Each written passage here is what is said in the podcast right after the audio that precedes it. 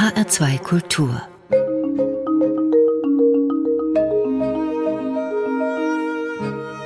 Doppelkopf mein Name ist Daniela Baumeister. Guten Tag. Wenn du geredet hättest, Desdemona, unter diesem Titel sind 1983 Christine Brückners Monologe Ungehaltene Reden ungehaltener Frauen erschienen. Und diese ungehaltenen Frauen werden mehr. Friederike Emmerling ist Leiterin des Theaterverlags S. Fischer, Lektorin und Mitinitiatorin der Aktion Ungehalten. Vor rund einem halben Jahr hat sie angefangen, Frauen aufzurufen, ihre Stimme zu erheben und eine bisher ungehaltene Rede zu halten und bitteschön auch ungehalten zu sein. Ausgewählte Reden werden am 100. Geburtstag von Christine Brückner am 10.12. vor Publikum im Kasseler Rathaus gehalten und in H2 Kultur gesendet. Und natürlich können und sollen, auch Sie und ich, also wir alle, diesem Aufruf folgen und mal den Mund aufmachen, und zwar Frauen aus allen Teilen der Gesellschaft. Wir reden über Reden, über das Ungehaltensein, über Christine Brückner und über das, was bisher eingegangen ist in diesem Doppelkopf mit Friederike Emmerling. Schön, dass Sie noch zu uns ins Studio gekommen sind. Guten Tag. Guten Tag, ich freue mich auch sehr. Es ist viel los im Moment, ne? Es ist sehr viel los. Man hat das Gefühl, dass sich alles überschlägt, aber dieses Ungehalten-Projekt ist tatsächlich, würde ich sagen, so eins, was mein Leben gerade also was selbst Corona toppt. Und das will ja was heißen eigentlich. Was heißt das ganz konkret? Vielleicht um kurz irgendwie zu erklären nochmal, wo wir da gestartet sind, dass wir zum 100. Geburtstag von Christine Brückner uns überlegt haben, was können wir ihr schenken eigentlich? Also wie können wir ihr eine Aufmerksamkeit geben? Und dann sind wir natürlich auf die ungehaltenen Reden gekommen, die wir als S. Fischer Theaterverlag tatsächlich auch für die Bühne vertreten. Also das heißt, wir verkaufen das Aufführungsrecht an die Theater und ähm, wissen deshalb, dass auch das heutzutage immer noch gespielt wird, obwohl das ja in den 80er Jahren entstanden ist. Und weil dieser Titel, dieser Untertitel so wahnsinnig schön ist, ungehaltene Reden, ungehaltener Frauen, haben wir uns irgendwie so darin verbissen, dass wir dachten, wir müssen Christine Brückner zu ihrem 100. Geburtstag schenken, dass ungehaltene Frauen ihre Reden halten dürfen. Und wie war die Resonanz? Da waren wir total unsicher tatsächlich, ob da überhaupt sich irgendeine Frau drauf meldet, weil das kam ja jetzt erstmal so aus dem Nichts. Das wurde initiiert von der Stiftung Brückner Kühner. Das ist die Stiftung, die eben Christine Brückner und ihr Mann damals ins Leben gerufen haben, um eigentlich auch die komische Literatur sehr zu fördern. Also der Kasseler Literaturpreis für grotesken Humor wird dort einmal im Jahr vergeben. Und es gibt das Kasseler Komikkolloquium. Es gibt wahnsinnig viele Aktivitäten, die sich mit Sprache und Komik beschäftigen.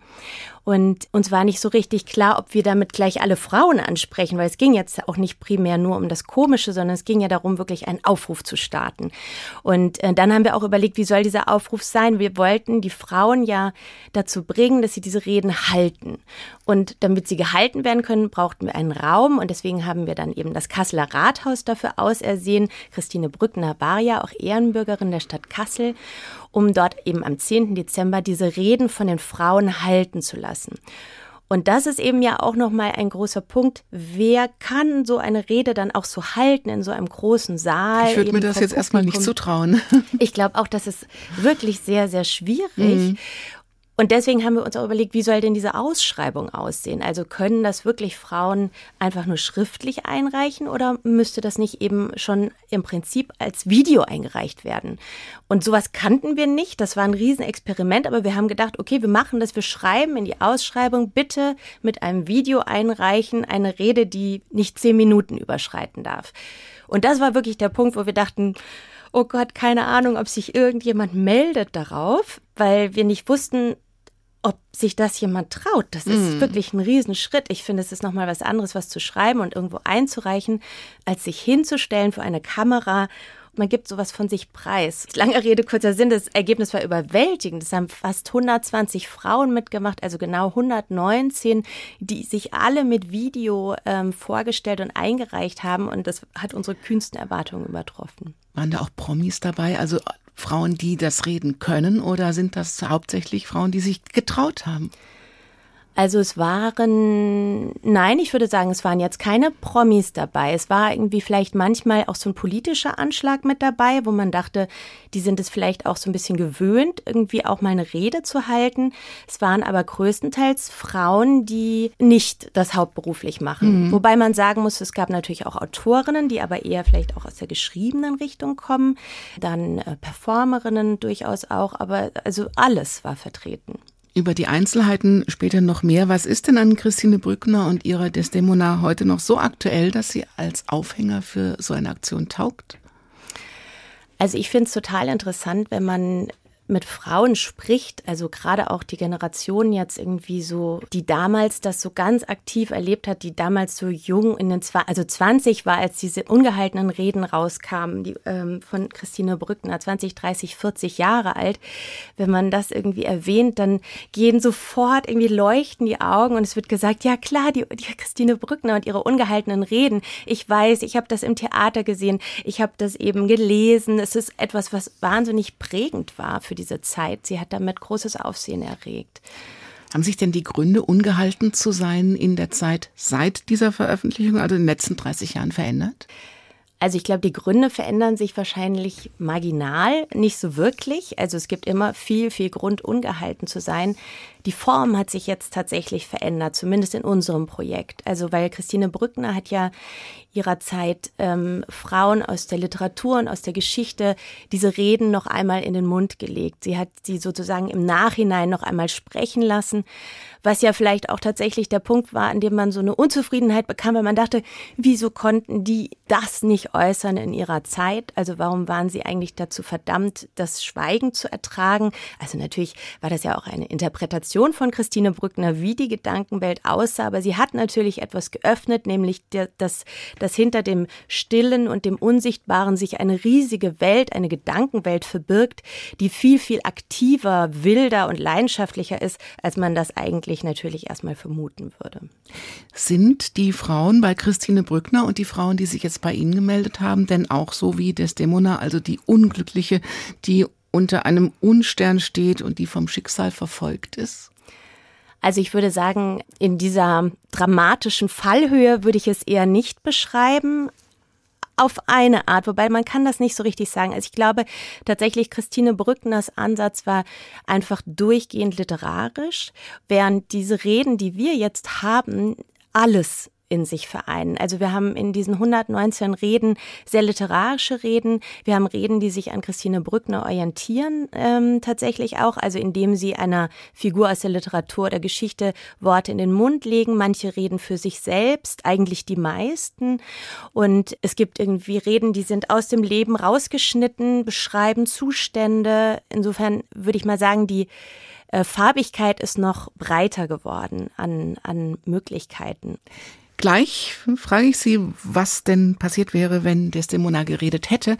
Zuerst mal Musik von Beyoncé, die ist ja auch eine starke Frau und redet ja. und singt vor allem laut. Absolut, absolut. Ich habe ich hab tatsächlich überlegt, welche Lieder wir so auswählen und Beyoncé ist mit diesem Lied ja ein so ungehaltenes, energievolles Lied einfach gelungen, in dem sie eigentlich raus brüllt, dass Frauen eben äh, diese Welt irgendwie regieren können und dass sie alles schaffen. Und ähm, ich finde es wahnsinnig ermutigend, weil es so eine Power in sich trägt, die ich finde, die wir uns irgendwie immer wieder in Erinnerung rufen müssen. Und ein bisschen abgucken. Beyoncé, Run the World hier im Doppelkopf in H2 Kultur.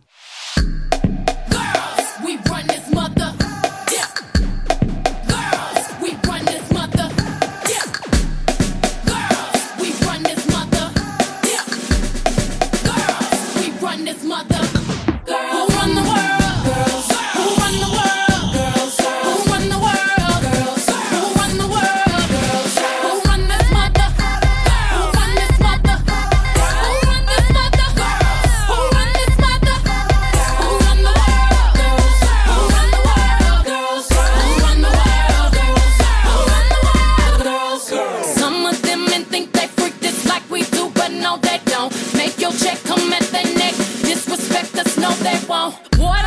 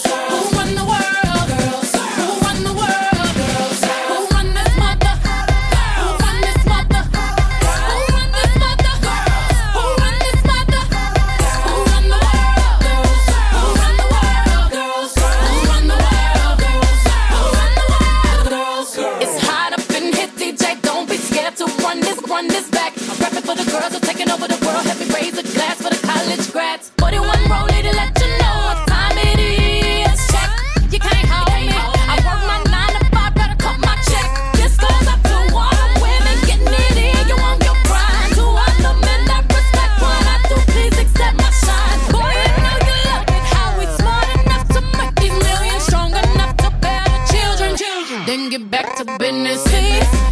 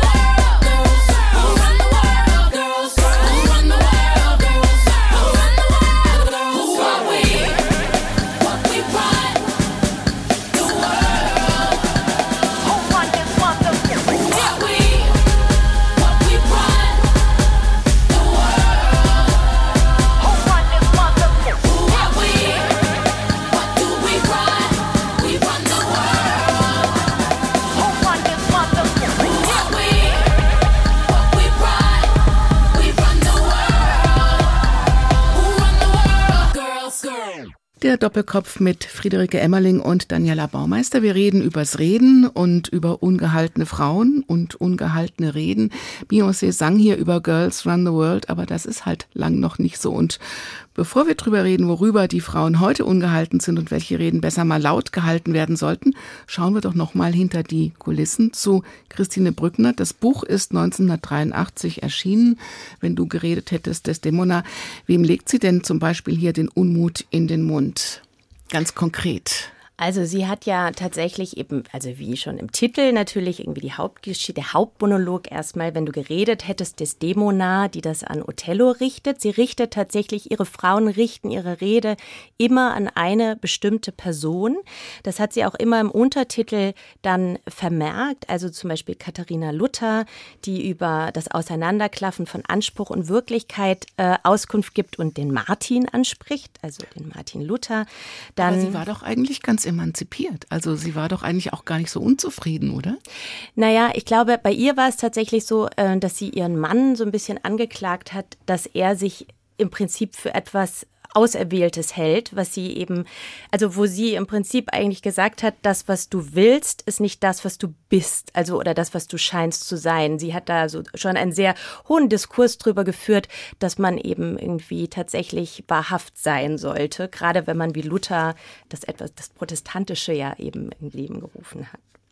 Dann gibt es ähm, eine, einen auch sehr beliebten und bekannten Monolog über, Gudrun Enslin, die in ähm, Stammheim dann ist und an diese Wand spricht ihrer Gefängniszelle, die eben von einer Illusionshaft spricht und nicht mehr von einer Isolationshaft, weil sie von einem richtigen Leben träumt und mit dem Falschen abrechnet in diesem Monolog. Sie fragt sich irgendwie, was habe ich richtig gemacht, was ist falsch gelaufen. Also das ist irgendwie auch ein sehr innengerichteter tatsächlich tatsächlich. Also es ist auch nicht nur ein, äh, eine Anklage gegen die Außenwelt, sondern auch eine Frage, bin ich hier eigentlich zurecht und warum bin ich hier eigentlich gelandet? Mhm. Ich würde sagen, es ist in den meisten Fällen spielt das natürlich immer mit rein, dass, dass, dass eine Selbstbefragung stattfindet, was wozu geführt hat und womit man selbst vielleicht dem auch ein bisschen Beihilfe geleistet mhm. hat, so würde ich es beschreiben, ja oder eben auch Christiane äh, von Goethe, die im Vorzimmer von der verwitweten Oberstallmeisterin Charlotte von Stein sitzt und gerne mit der reden möchte und sich dabei im Prinzip betrinkt, weil sie die ganze Zeit sagt, ich möchte dir nur sagen, ich bin eine gute Frau für Goethe, auch wenn du das nicht denkst, wenn du denkst, ich wäre ein vulgäres Geschöpf, ich bin gut für ihn, ich tue ihm gut und beschreibt das natürlich auch eben in aller Ambivalenz. Trotzdem ist es eben ähm, ihr ein großes Bedürfnis, das klarzustellen. Mhm. Haben Sie das Gefühl, bei dem, was jetzt bei Ihnen eingegangen ist, haben sich die ungehaltenen Frauen, die die Reden jetzt halten oder Ihnen eine Rede geschickt haben, auch ein bisschen dran orientiert? Das war unterschiedlich. Also ähm, es gab Reden, die haben sich tatsächlich sehr daran orientiert, also auch eben wirklich in der Form, dass sie sich darauf bezogen haben, eine Figur, eine Frauenfigur auszuwählen, denen Sie dann ein Wort gaben und die Sie nochmal neu betrachtet haben. Das war aber eher die Seltenheit. Also wir haben ja den Fokus auch tatsächlich eher auf diesen Untertitel gerichtet, ungehaltene Reden ungehaltener Frauen, um nicht schon von vornherein diesen literarischen Überbau zu haben, der vielleicht manche Frauen auch abschreckt zu sagen, ich kenne mich mit Christine Brückner nicht aus. Wenn ich mich jetzt auf Christine Brückner in diesen Reden beziehen muss, dann kann ich das vielleicht mhm. nicht machen. Was wäre denn passiert, wenn Desdemona tatsächlich geredet hätte? Ich glaube ja immer, wenn Frauen oder Menschen, also das ist ja gar nicht auf Frauen nur zu reduzieren, wenn, wenn, wenn Menschen beginnen zu reden und zu kommunizieren, dass viele Dinge sich verändern. Sie werden nicht nicht zwingend leichter dadurch, aber sie kommen in Bewegung und andere nehmen wahr, worunter man leidet oder worüber man sich freut, was ja auch wichtig ist, wenn man vielleicht jemandem eine Freude machen möchte. Und ähm, allein dadurch werden Dinge losgetreten. Insofern bin ich eine große Befürworterin davon, dass immer geredet werden sollte und man Dinge äußert. Ist Reden und eine Rede halten ja auch nochmal was Unterschiedliches. Hm, ich weiß gar nicht, ob es so unterschiedlich ist. Ähm, also, weil Reden jetzt, okay, wenn man unter Freundinnen oder Freunden redet, dann ist das was anderes. Da kann man sich dann vielleicht auch schneller mal aufregen über Missstände. Aber in dem Moment, in dem ich einfach schon eine etwas kleinere, größere Öffentlichkeit bekomme, fängt es ja schon an, dass meine Rede eine andere Bedeutung nach sich zieht oder das, was ich rede. Also wenn ich jetzt zum Beispiel auf der Arbeit in einer Sitzung bin und dann auf einmal denke, nee, so jetzt sage ich aber mal wirklich, was mich stört, das überlegt man sich wahrscheinlich dann doch noch mal öfter, als wenn man das eben irgendwie abends beim Abendbrot erzählt und sich mhm. aufregt. Insofern glaube ich, dass halt irgendwie jede Vergrößerung äh, des Zuhörerkreises ähm, dazu führt, dass man sich immer stärker fragt, sage ich das jetzt und halte ich aus, was das dann auch nach sich ziehen kann. Es kann ja eben auch eine Diskussion nach sich ziehen, es kann Kritik nach sich ziehen, es kann Streit nach sich ziehen und es kann aber auch was Positives bewirken. Sind das eigentlich alles Aufreger, die Sie bekommen haben? Ich fand es interessant, es gab Reden, die eben sehr ruhig gehalten waren, wo das Ungehaltene tatsächlich so brodelte in, im Gesagten, ohne dass es in der, in der Darbietung tatsächlich spürbar war. Das war sehr spannend. Es gab äh, Frauen, die vielleicht was angeprangert haben und dann aber auch eine Utopie nochmal eröffnet haben. Das fand ich auch ganz toll. Also eben äh, sich wirklich nochmal zu hinterfragen und zu überlegen, wie können wir das ändern? Wo gehen wir hin? Was, mhm. was können wir machen? Es gab ganz erschütternde Reden, die einen einfach wahnsinnig mitgenommen haben, weil sie einen, einen so schlimme Verhältnisse geschildert haben. Also es war einfach alles dabei. Es war unglaublich. Gibt es einen richtigen und einen falschen Zeitpunkt für eine Rede? Nie. Ich würde sagen, natürlich kann man einen falschen Zeitpunkt erwischen, wenn man das Gefühl hat, alle sind hier gerade gar nicht aufnahmebereit. Aber ich glaube trotzdem, dass man nicht darauf warten darf, dass es diesen Moment gibt, sondern dass man schon auch in sich diesem Drang nachgeben soll, ich rede jetzt. Ich glaube, es geht eher darum, mir zu überlegen, wie rede ich denn? Rede ich immer anklagend oder rede ich so, dass irgendwie mir auch alle folgen können oder dass sie mitgehen können oder dass sie sich angesprochen und mitgenommen fühlen? Ich glaube, äh, insofern ja, es gibt, man sollte immer reden, man sollte sich vielleicht nur überlegen, wie man immer redet. Wenn Sie sich so ausführlich jetzt beruflich mit diesem Thema beschäftigt, hilft Ihnen das auch privat? also mein Mann würde wahrscheinlich sagen, du bist doch eh immer ungehalten. Er würde das wahrscheinlich unterschreiben. Ich finde die Form der Rede einfach total spannend. Und ich finde eben auch an diesem Projekt so spannend, dass, dass es Frauen dazu ermutigt, eben sich mal hinzusetzen und zu überlegen, was stört mich eigentlich und wie kann ich das in Worte fassen? Was würde ich sagen, wenn ich das jemandem mitteilen will? Weil ich eben das Gefühl habe, dass vielleicht das schon auch bei uns Frauen noch viel stärker so verankert ist, dass wir immer denken, ach, ist das jetzt so wichtig? Auch und ich möchte mich vielleicht auch nicht so wichtig machen oder diese Aufmerksamkeit möchte ich nicht für mich beanspruchen. Und äh, da würde ich einfach nur sagen, doch, beansprucht diese Aufmerksamkeit, geht raus und erzählt davon und dann schaut, was passiert. Und egal, was passiert, es wird eine Erfahrung sein, die reich ist. Das ist völlig klar. Also insofern würde ich sagen, immer ausprobieren. Um den Stellenwert der Rede auch im Theater oder in der Politik geht es gleich. Jetzt kommt Musik von Leslie Gore. Die ist auch ungehalten oder? Ja, und die ist ja jetzt irgendwie im Gegensatz zu Beyoncé eben fast 50 Jahre vorher erschienen mit ihrem Lied You Don't Own Me. Und das war ja auch eben ein Lied, was eben so viele jüngere Frauen nochmal dazu ermutigt hat, eben sich aufzustellen und zu sagen, nein, wir wollen selbst für uns reden. Und ich fand es irgendwie so schön, weil Leslie Gorbel einmal gesagt hat, und das kann ich so verstehen, und ich finde, es hat auch so viel mit diesen Reden zu tun, dass sie eben das mit 17 gesungen hat und sie meinte, es war einfach so wunderbar, auf einer Bühne zu stehen und mit dem Finger auf Leute zu zeigen und zu singen, ich gehöre dir nicht. Und das wäre einfach so toll gewesen. Und das finde ich auch super. Da würde Ihr Mann wahrscheinlich zustimmen, oder? ja.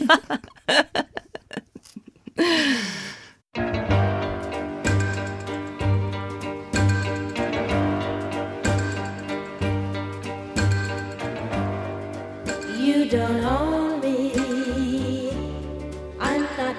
one of your many toys. You don't own me. Don't say I can't go with other boys.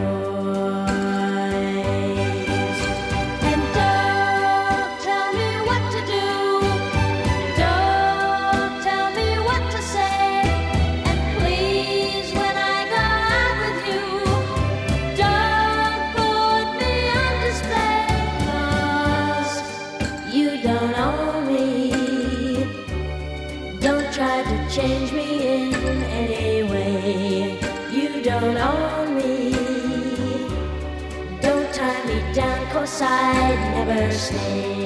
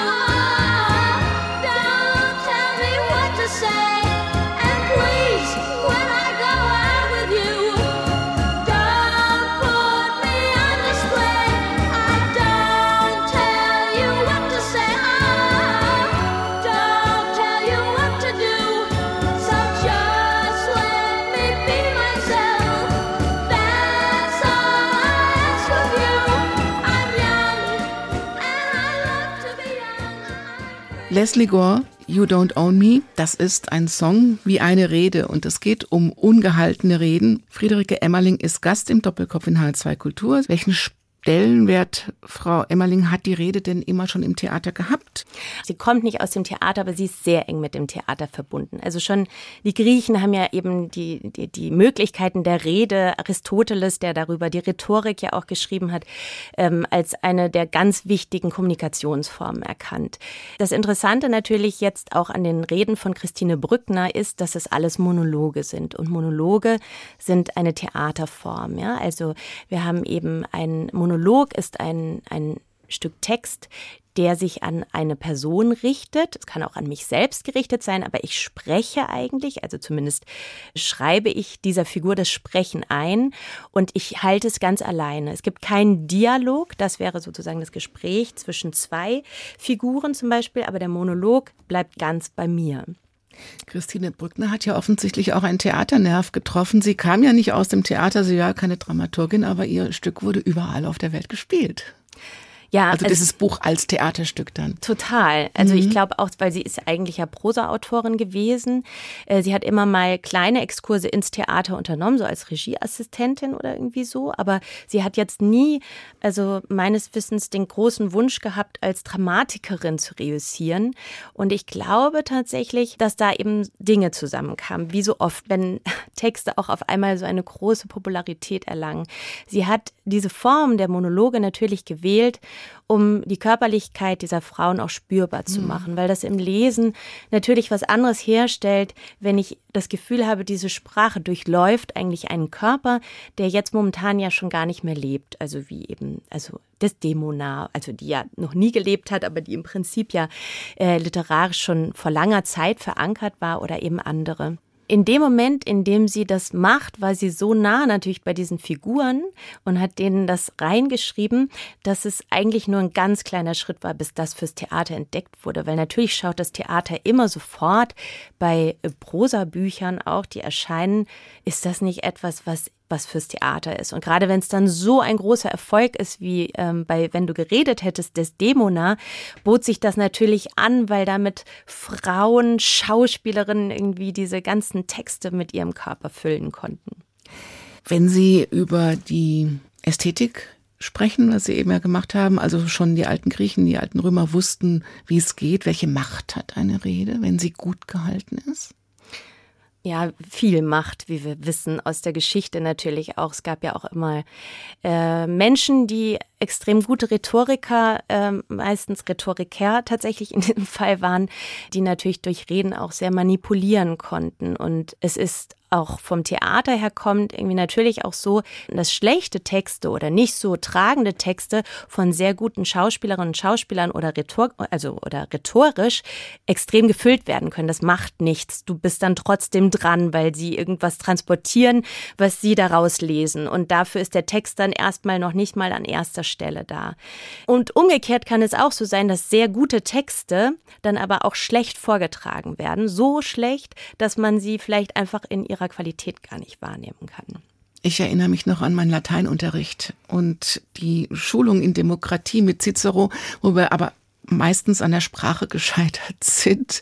Aber im Nachhinein schon interessant, dass sich das bis heute hält. Ne? Ja, also ich glaube auch, dass Reden letztendlich etwas etwas sind, was mit, mit durch, die, durch die Zeit wandert natürlich auch. Sie passt sich ja auch immer an letztendlich. Schlussendlich geben Reden natürlich auch immer so ein Zeugnis ihrer Zeit, äh, weil die Sprache, die verwendet wird, sich darin ja wahnsinnig gut abbildet und der Wunsch eben irgendwie zu erreichen, Themen zu benennen, das ist schon sehr relevant. Was ist eine gute Rede? Also für mich ist eine gute Rede eigentlich dann vorhanden, wenn die Rednerin in diesem Fall, ich spreche jetzt einfach nur von den Rednerinnen gerade, weil wir bei den ungehaltenen Frauen sind, wenn man merkt, dass sich Gedanken gemacht wurden, wie ich mein Publikum erreichen kann. Also letztendlich braucht jede gute Rede ja einen Kern, eine Botschaft, eine Aussage. Und diese Aussage, die muss eigentlich durch die ganze Rede getragen werden. Das heißt, da, das ist so was wie so ein brennender Kern in der Rede. Und wenn ich es schaffe, mein Publikum zu erreichen, indem es vielleicht auch reagiert, indem es, das merkt man ja natürlich, eine Interaktion stattfindet, es gibt vielleicht Lachen oder es gibt irgendwie Schulterzucken oder Kopfnicken. Es kann auch Wut entstehen im Publikum oder jemand kann auch rausgehen, aber es findet etwas statt, wo andere andocken. Und das finde ich ist einfach eine gute Rede, weil in dem Moment ernst genommen wird, dass ich die Menschen, zu denen ich rede, auch erreiche. Und das heißt, dass mein Anliegen auch ankommt, zumindest in Teilen. Ist zum Beispiel der Bundestag ein gutes Beispiel für ein Redenforum? Also ich frage mich das oft, wenn ich da immer mal so reinschaue. Nämlich auch, ich höre da manchmal auch sehr gerne ganz schnell wieder weg. Ja, genau. Ich, das ist wirklich eine interessante Frage, weil ich auch öfter dann so zuhöre und denke, würde es was verändern, wenn ich dort drin sitzen würde Mhm. und zuhöre? Aber eigentlich habe ich immer so ein bisschen den Eindruck, dass das extrem ermüdend ist, eben über den ganzen Tag diese Reden so zu hören. Ist es vielleicht auch, weil es unter Umständen eine eher eine Selbstdarstellung Ja. ist, als der Versuch, jemand anderen zu erreichen? Genau. Genau, das, das habe ich gerade gedacht. Es geht, es geht wahnsinnig sehr darum, die eigenen Pos Positionen immer weiter zu verfestigen. Und es würde sich wahrscheinlich wirklich viel verändern, wenn man so eine überraschende Rede hält, die auf einmal eben Positionen einer anderen Partei anfängt mitzudenken und irgendwie zu sagen, ja, wie können wir denn da gemeinsam was herstellen? Das würde wahrscheinlich alle sehr aufwecken. Das können wir jetzt einfach mal weitergeben. Aber das fände ich auch spannend. Ich habe den Eindruck, aber früher war es anders im Bundestag. Also als Wehner und Brandt und Co. noch geredet haben, das war irgendwie auch großes Theater zum Ja, Teil. ja, ist es auch. Also ich meine letztendlich, ich finde nicht nur ähm, ähm, Politik, sondern ich finde ja auch die Kirche, ähm, die ja eben jetzt gerade auch stark im, natürlich irgendwie stark unter Druck steht, da denke ich mir auch oft, wie wenig sie im Prinzip diese Form der Rede richtig nutzen kann. Es gibt ja nur so ganz wenige Pfarrerinnen und Pfarrer, die eben auch wirklich flammende Reden halten können. Und da hat man riesige Gebäude gebaut, um Reden halten zu können. Das ist ja der Wahnsinn eigentlich. Also die Kanzel wäre auch ein guter Ort für eine gute Rede. Und für eine ungehaltene Rede werden es einfach. Was ist mit Reden, die besser ungehalten geblieben wären? Ja, das ist, glaube ich, tatsächlich so ein bisschen die, ähm, die Krux, also das, was wir vorhin auch schon hatten, an diesem Punkt zu sagen, wann ist der gute Zeitpunkt für eine Rede. Also ich glaube, letztendlich ist eine nur wütende Rede, also jetzt wirklich purer Emotion sicherlich erstmal nicht gut. Da würde ich auch immer dazu raten, dass man nochmal zwei Nächte darüber schläft und sich überlegt, ob man wirklich in dieser Wut irgendwie etwas vor einem größeren Publikum äußern will. Aber ich finde eben, eine Wut aufzuschreiben und, ähm, und sie immer wieder zu überprüfen und zu schauen, was als Essenz übrig bleibt, wenn man das eben immer wieder abklopft. Also da bleibt ja dann ein Kern, den man irgendwie fassen muss. Dann finde ich schon, dass es an der Zeit ist, das auch zu benennen. Also vielleicht als Tipp mal drüber nachzudenken, wo ist der Hebel zum Anschieben und Ja. nicht nur die eigenen Wünsche oder die eigene Wut äußern? Absolut, absolut. Ich finde also, also das kann ich jetzt auch nur aus meiner persönlichen Perspektive sagen, aber ich finde absolut, dass es darum geht, zu schauen, wie kann ich Dinge bewegen und wie erreiche ich andere Menschen und warum bin ich jetzt auch wütend? Also liegt das vielleicht auch an mir? Liegt das an anderen? Wem gebe ich die Schuld? Und wie könnte ich aber eigentlich auch überlegen, wie man diesen ganzen Zustand äh, so verändert, dass er vielleicht einfach nach vorne läuft, ohne dass alle sich verstreiten? Musik kommt jetzt von Alligator. Genau. Das ist jetzt auch noch mal Ein Mann. Ja, genau. Das, ich habe mir nämlich überlegt, spielen wir jetzt nur Lieder von Frauen oder ist es nicht eben auch wichtig, dass wir doch noch mal auch ähm, ins, ins Auge ähm, nehmen, dass Männer natürlich genauso dazugehören und dass wir sie ja genauso dabei haben wollen. Die ungehaltenen Frauen ähm, sollen die Stimme erheben, aber sie sollen ja natürlich auch die Männer erreichen, also weil wir eben ja auch viel über Erreichbarkeit gesprochen haben. Und ähm, ich finde eben dieses Lied eigentlich ganz schön auch als Antwort auf You Don't Own Me von Leslie Gore, weil es eben ein, ein Rapper ist, der meine Ho heißt es und meine, also Ho ist im Prinzip eigentlich auch eher so ein abwertendes Wort für Prostituierte. Er spielt sehr mit den Klischees aus dem Rap und hat dann aber einen ganz überraschenden Text, weil er nämlich einfach seine sehr emanzipierte, selbstbewusste ähm, Freundin total feiert und das eben gegen alle immer wieder so ähm, ausstellt. Er gendert völlig korrekt und es ist irgendwie ganz überraschend, wenn man das natürlich in dieser Form nicht erwartet. Und ich finde, dass eben auch diese Form, nämlich die Form der Komik und die Form der Annäherung von der anderen Seite total wichtig sind für dieses Projekt. Und deswegen, ja, finde ich, dass dieses Lied gut passt. Durften Männer eigentlich auch mitmachen? Männer durften nicht mitmachen, aber äh, alle Menschen, die sich als Frauen identifizieren, tatsächlich, also da war es uns schon wichtig, dass sich sozusagen da auch im, im, in, diesem, in diesem Graubereich keine starke, zu starke Abgrenzung ergibt, sondern dass es möglich wäre. Tatsächlich ist es aber, äh, sind es einfach primär Frauen gewesen, die sich jetzt gemeldet haben. Aber Männer sollen unbedingt zuhören. Zuhören und Teil davon werden und vielleicht in einer erweiterten Version auch ungehalten mitreden dürfen.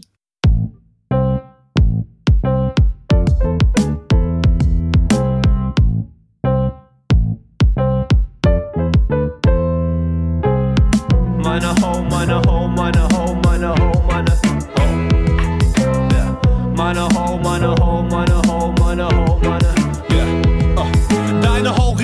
wieder über Präservative. Ich hab mit meiner Ho ein Gespräch über Nietzsche. Dicker, ich gebe meiner Ho einen zärtlichen Kuss. Und danach wird in die motherfucking Sterne geguckt. Und dann spreizt sie die Wangen und spricht von Teilchen und Quanten. Manchmal reduziere ich sie auf ihre nicen Gedanken. Manchmal gab es nichts zu sehen und wir sind weitergegangen. Wie bei einem Passanten oder einer Passantin. Meine Ho liebt mich nicht nur, weil ich mich sexy beweg. Doch ich tanze im Hintergrund, wenn sie ein Rap-Video dreht. Sie nimmt den Rechnungsbeleg und zahlt wie ein Boss.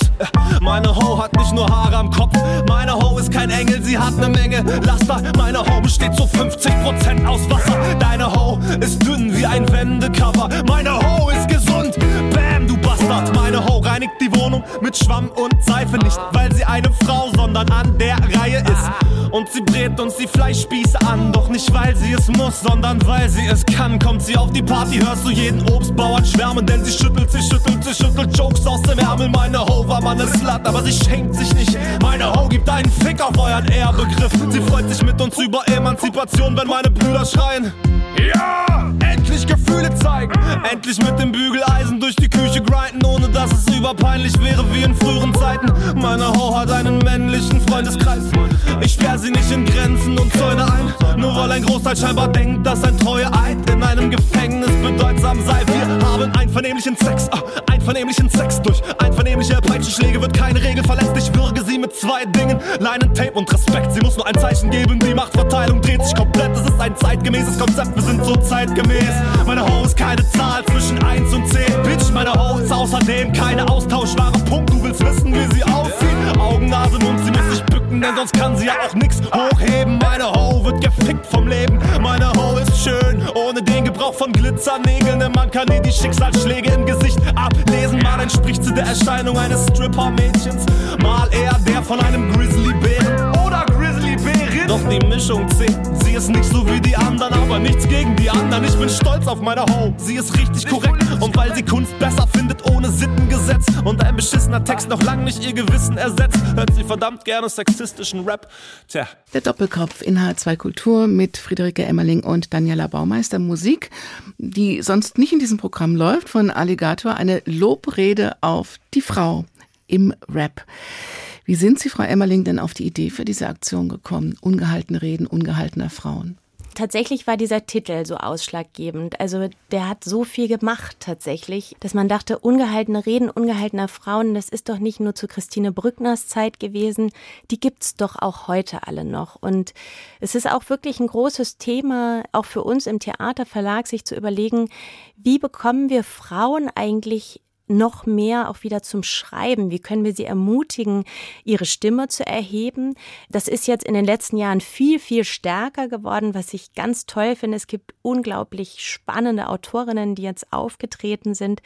Aber vor, also als ich angefangen habe im Fischer Verlag vor 20 Jahren, da war das eben noch sehr, sehr wenig. Und deswegen ging es auch bei diesen ungehaltenen Reden ungehaltener Frauen so als Grundgedanke darum, dass man dachte, wie können wir dann auch Frauen, die nichts mit Schreiben am Hut haben, die eben das nicht professionell machen, wie können wir die ermutigen, etwas zu erzählen, weil wir wollen es ja hören und wir wollen wissen, was es da alles gibt. Ist das, was jetzt gekommen ist, ein Querschnitt durch die Reden, auch ein Querschnitt durch die Gesellschaft oder ein Spiegelbild der Gesellschaft?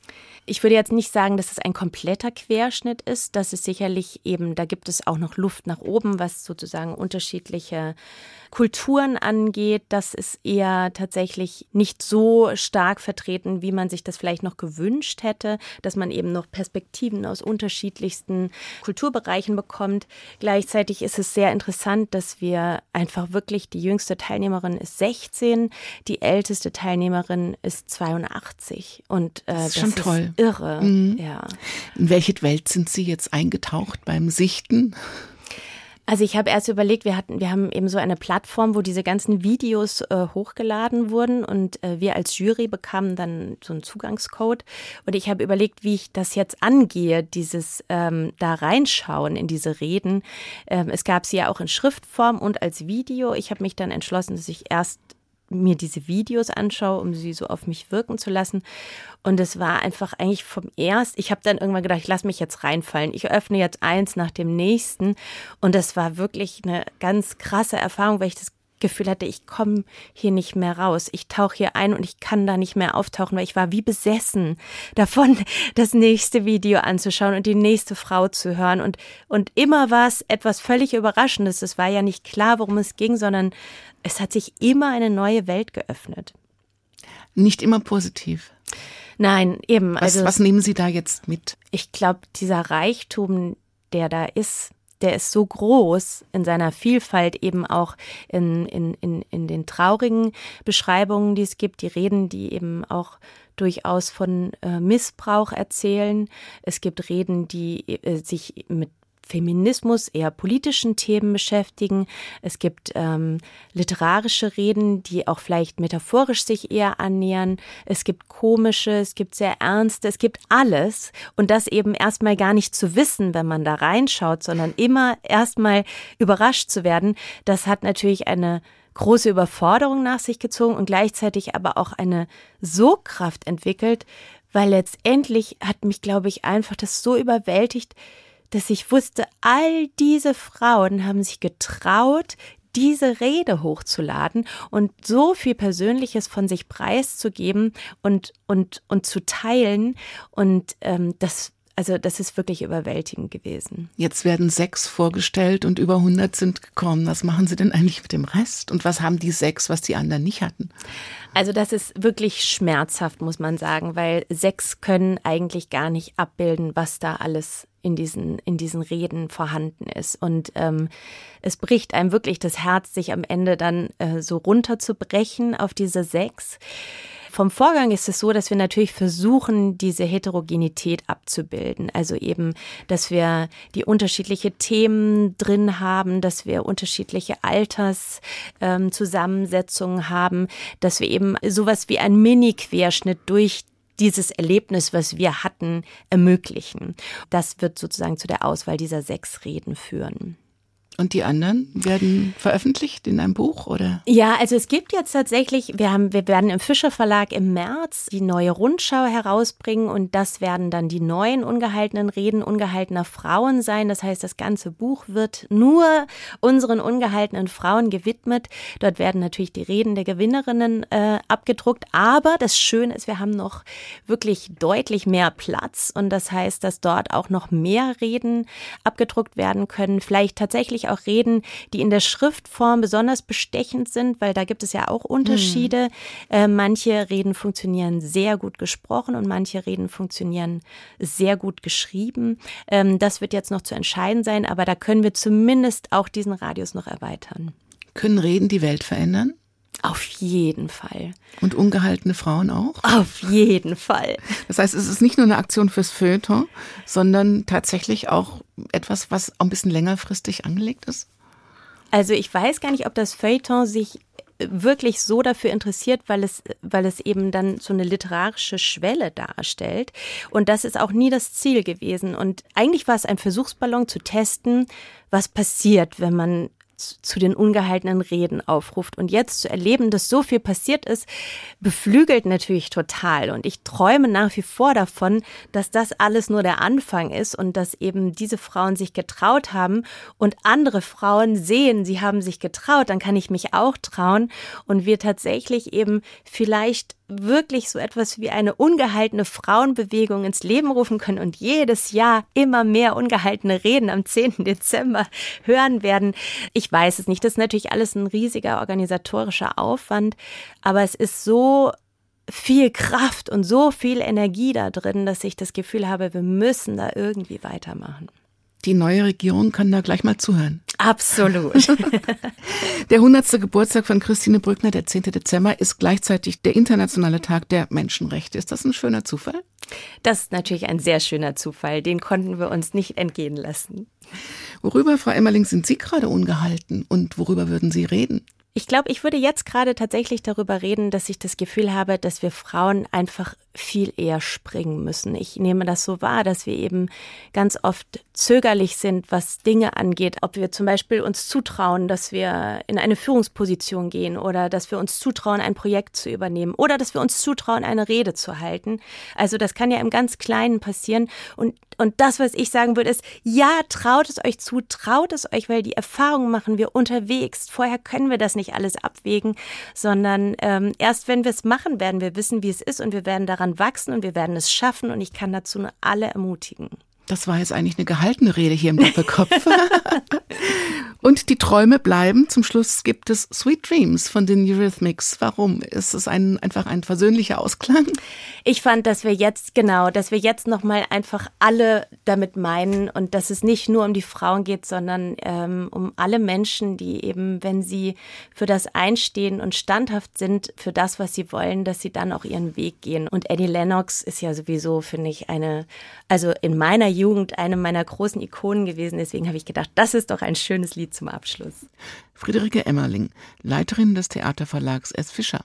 Und die Aktion Ungehaltene Reden ungehaltener Frauen. Es geht weiter, auf jeden Fall. Vielen herzlichen Dank für den Besuch im Doppelkopf. Ich danke auch sehr. Mein Name ist Daniela Baumeister. Denken Sie drüber nach und vielleicht haben Sie ja auch noch eine Rede im Kopf und machen mit. Schönen Tag noch.